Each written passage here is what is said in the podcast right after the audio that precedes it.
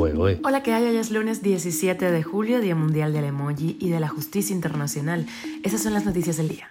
Esto es Cuba a Diario, el podcast de Diario de Cuba con las últimas noticias para los que se van conectando. Llega Díaz Canel a Bruselas para participar en la cumbre de la Unión Europea y la CELAC tras su intensa agenda de trabajo en Portugal. Inmigrantes cubanos podrán aplicar a permiso de residencia temporal en Panamá. El ICAI mueve ficha a raíz de la censura del documental La Habana de Fito. Y el rapero Tekashi 69, que ha causado tanta polémica en Cuba, cantará en el Music Fest Playa Santa María y ya está en Cuba. Te contamos algunos detalles. Esto es Cuba a Diario, el podcast noticioso de Diario de Cuba. Miguel Díaz Canel dejó atrás Portugal y arribó este domingo a Bruselas para participar en la cumbre entre la Unión Europea y la Comunidad de Estados de América Latina y el Caribe, que se va a desarrollar hoy 17 y mañana 18 de julio. La delegación del régimen cubano está integrada por el ministro de Relaciones Exteriores, Bruno Rodríguez Parrilla, la viceministra primera del Comercio Exterior y de Inversión Extranjera, Ana Teresita González Fraga, y otros funcionarios del gobierno. También lo acompañó esposa Liz Cuesta.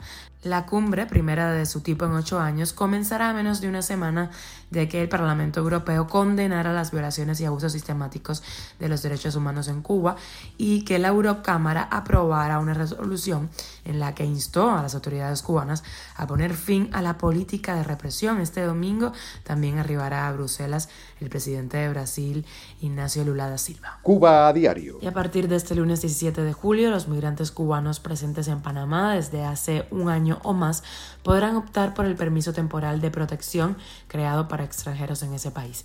El permiso en cuestión otorgará un estatus migratorio por un periodo no prorrogable de dos años a extranjeros que hayan vivido de forma irregular en Panamá durante al menos un año. Las citas para iniciar el trámite se podrán solicitar desde hoy, 17 de julio, a través de la página web del Servicio Nacional de Migración y el costo del trámite asciende a unos 900 dólares. En los últimos años, Panamá se había convertido en un destino frecuente de los cubanos. Los nacionales de la isla suelen viajar al país para comprar insumos y revenderlos en Cuba o para iniciar la ruta migratoria hacia Estados Unidos.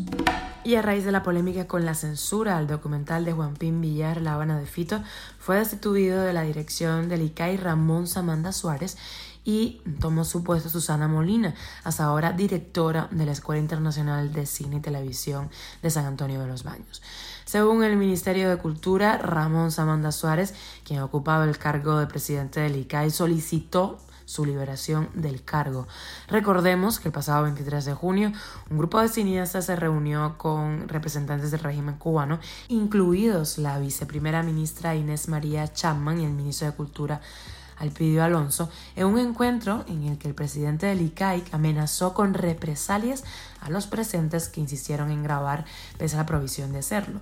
Pese a ello, el cineasta cubano Miguel Coyula logró grabar fragmentos de ese encuentro que difundió en redes sociales. A raíz de esto, el ICAI canceló la exhibición de varias películas extranjeras de animación cuya restauración corrió a cargo de, mm, sorpresa, Coyula, realizador de películas como por ejemplo Memoria de su desarrollo, Nadie y Corazón Azul. Cuba a diario. Y el rapero estadounidense Tekashi 69 está de regreso en Cuba y va a participar en el Music Fest Playa Santa María que se va a celebrar del 17 al 20 de agosto próximo en las playas de Cayo Santa María en Villa Clara.